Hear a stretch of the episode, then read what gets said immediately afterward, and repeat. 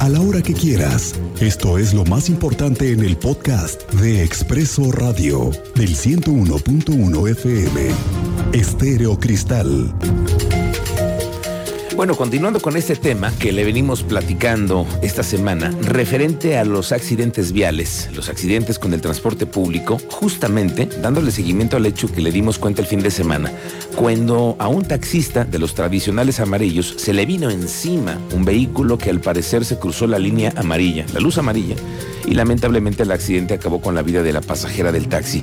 Sobre este asunto, hoy el gobernador de Querétaro se pronunció porque puedan modificarse las leyes actuales y ser mucho más rigurosos con quienes exceden los límites de velocidad. Se refirió justo al tema del fin de semana. Cuéntanos, Andrea Martínez, ¿cómo te va? Buenas tardes. ¿Qué tal, Miguel Ángel? Muy buenas tardes. Y toda la auditoría, sí es el gobernador de Querétaro, Mauricio Curi González, se pronunció a favor de incrementar las sanciones a aquellos automovilistas que violan la ley y ponen en riesgo su vida y la de los demás. Esto luego del accidente entre un taxi y un vehículo particular sobre calzada de Los Arcos el pasado domingo, en donde una mujer falleció y cinco más resultaron lesionados. Consideró, bueno, pues que se deben de aplicar mayores penas para aquellos conductores sobre todo los jóvenes que manejan a exceso de velocidad y bajo el consumo de las bebidas alcohólicas. Escuchemos el pronunciamiento que hizo al respecto el gobernador del estado. Yo creo que si, van en exceso de velocidad van con bebidas alcohólicas, por supuesto que deben de recibir un ejemplo lo que están haciendo y más que pueden provocar su muerte la muerte de otras personas. Bueno, asimismo, el mandatario estatal indicó que se siguen revisando las opciones para concientizar a la ciudadanía en la responsabilidad de no manejar a exceso de velocidad. Y bueno, dentro de estas medidas recordó que se encuentra la implementación de las fotomultas, pero aclaró que aún no se concreta esta estrategia. El mandatario estatal aseguró que es urgente tomar acciones al respecto, ya que recordó que en las últimas tres semanas han fallecido 13 personas en accidentes automovilísticos por exceso de velocidad. Esta fue la información, Miguel Ángel. Gracias, Andrea Martínez. Estamos pendientes y sobre todo, ¿sabes qué? Me doy cuenta, Cristian, que ya viene el tema este de las fotomultas. Sí. Ahora que en abril lleguen las nuevas placas que se están en este momento ya produciendo para el estado de Querétaro, vienen algunas identificaciones en específico que forman parte de las nuevas cámaras y el nuevo software para detectar las placas. Entonces, en vialidades en donde tenga una velocidad, digamos, el anillo vial Fray Junípero Serra, ahí, hay, hay tramos de 80 nada más. ¿Sí? No te puedes ir más de 100.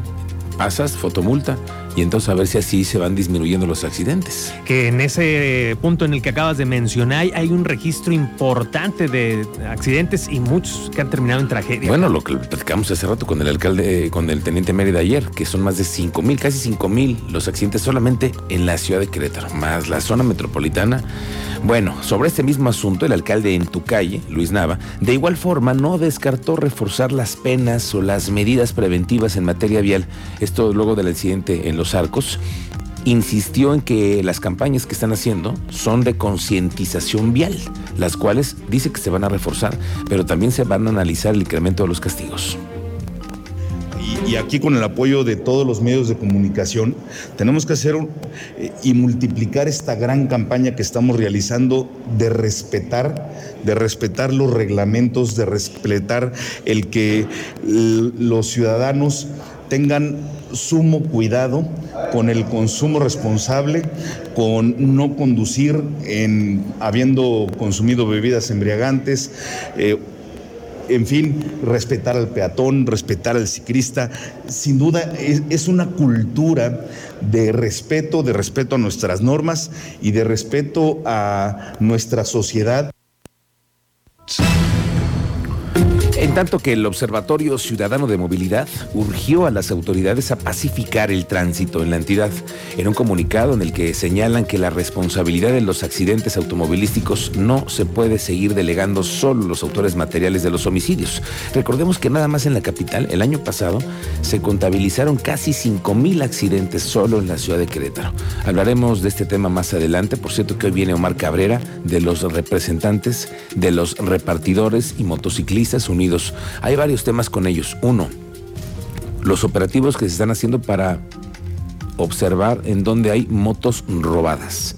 Luego, el tema de las grúas, porque se suben en una plataforma cuatro o cinco y las a todos les cobran un arrastre y a todos les cobran después el ingreso al corralón. Y luego en el corralón, donde tienen más problemas, por el robo de autopartes. Todo esto lo vamos a platicar más adelante para hablar del tema de las grúas, de los arrastres, ¿Cuánta gente se ha quejado de esto, Cristian? Sí, correcto. Y es bastante reporte que tenemos a través de nuestro WhatsApp, que por cierto los invitamos 442-586-1011. Hay mucho tema al respecto de nuestros amigos motociclistas.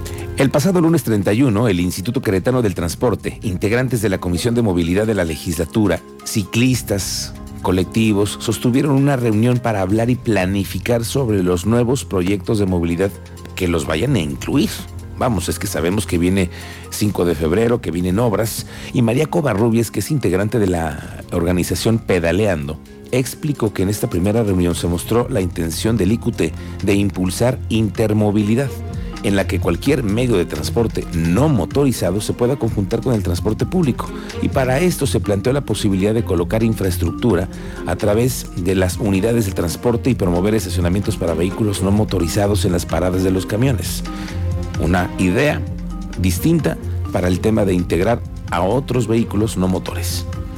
El IQT tiene la intención de impulsar proyectos que promuevan la intermodalidad.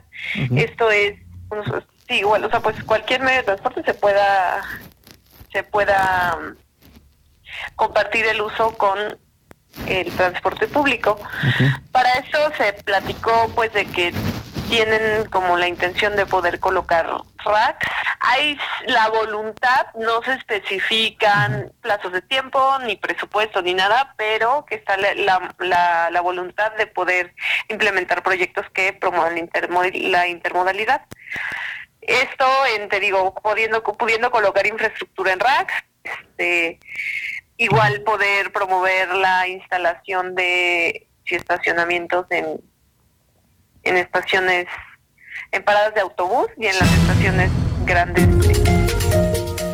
La semana pasada le adelantamos algunas imágenes en Expreso Querétaro sobre lo que será el nuevo centro policial de adiestramiento que tendrá la Policía Municipal de Querétaro. Me dicen fuentes bien enteradas que se trata de un campo de tiro de alta especialidad para que los policías en activo puedan irse a entrenar. Que por cierto, a muchos, muchos les hace falta ir a entrenar. Vamos contigo, Teniente Mérida, cuéntanos, buenas tardes.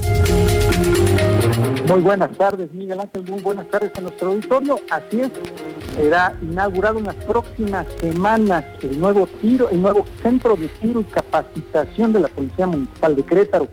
El presidente municipal de Querétaro, Luis Bernardo Nava, así lo anunció y como lo adelantamos nosotros, las inmediaciones fueron techadas, además de que se prepara un centro de capacitación para que los uniformados puedan tener estudios de nivel superior todo con una inversión de 100 millones de pesos. Esto fue lo que dijo el alcalde. Tenemos ya en puerta la inauguración de un centro de capacitación que cuenta con un stand de tiro.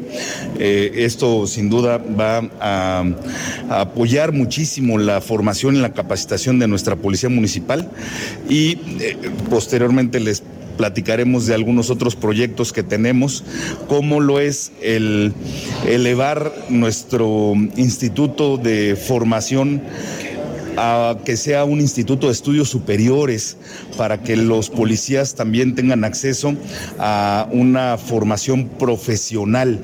Queremos tener la mejor policía del país.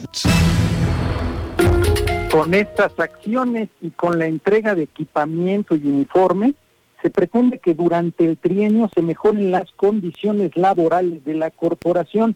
Donde no se avanza Miguel Ángel es en la actualización de los jubilados que ya se presentaron ante el alcalde y además hay otros 20 elementos en espera de su jubilación y no ven para cuándo contratación.